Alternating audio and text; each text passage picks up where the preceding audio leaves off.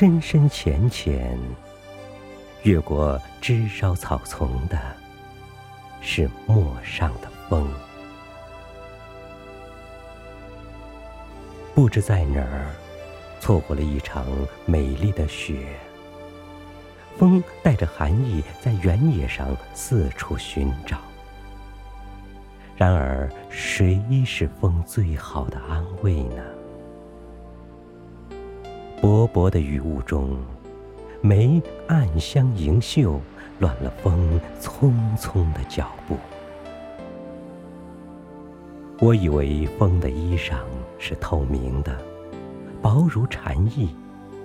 而你要带我去郊游，让我看山上的草，看山上的树，还让我看山间的小溪。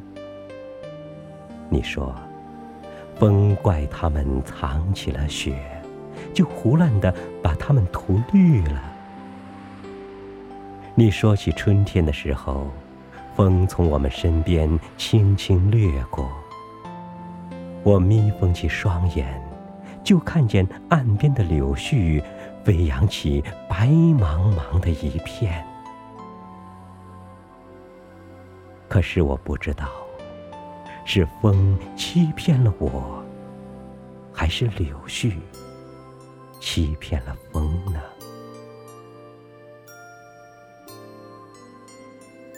坐在草地上看风的时候，天就高了。燕子一只接一只的飞来，衔一些新泥到山下的农家去筑巢。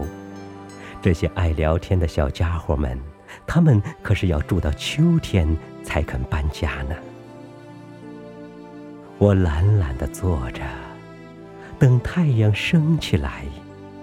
风依旧忙碌，四处探听雪的消息。它一会儿窜上高高的山岗。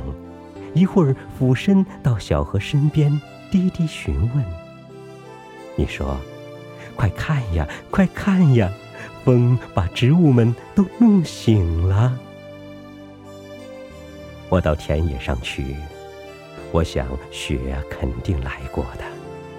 在我们沉睡不醒或留恋于别处的时候，风牵扯着我的衣服，跟在身后。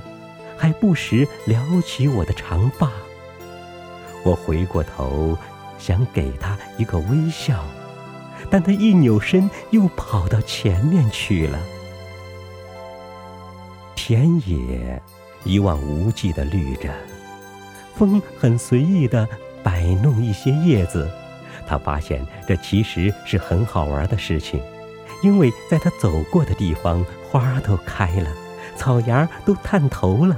牧童也牵着牛踏春来了，风得意的舞蹈起来。原来除了雪，它还有这么多的朋友啊！而我，要独自穿过陌上的风，去寻找雪留下的足印。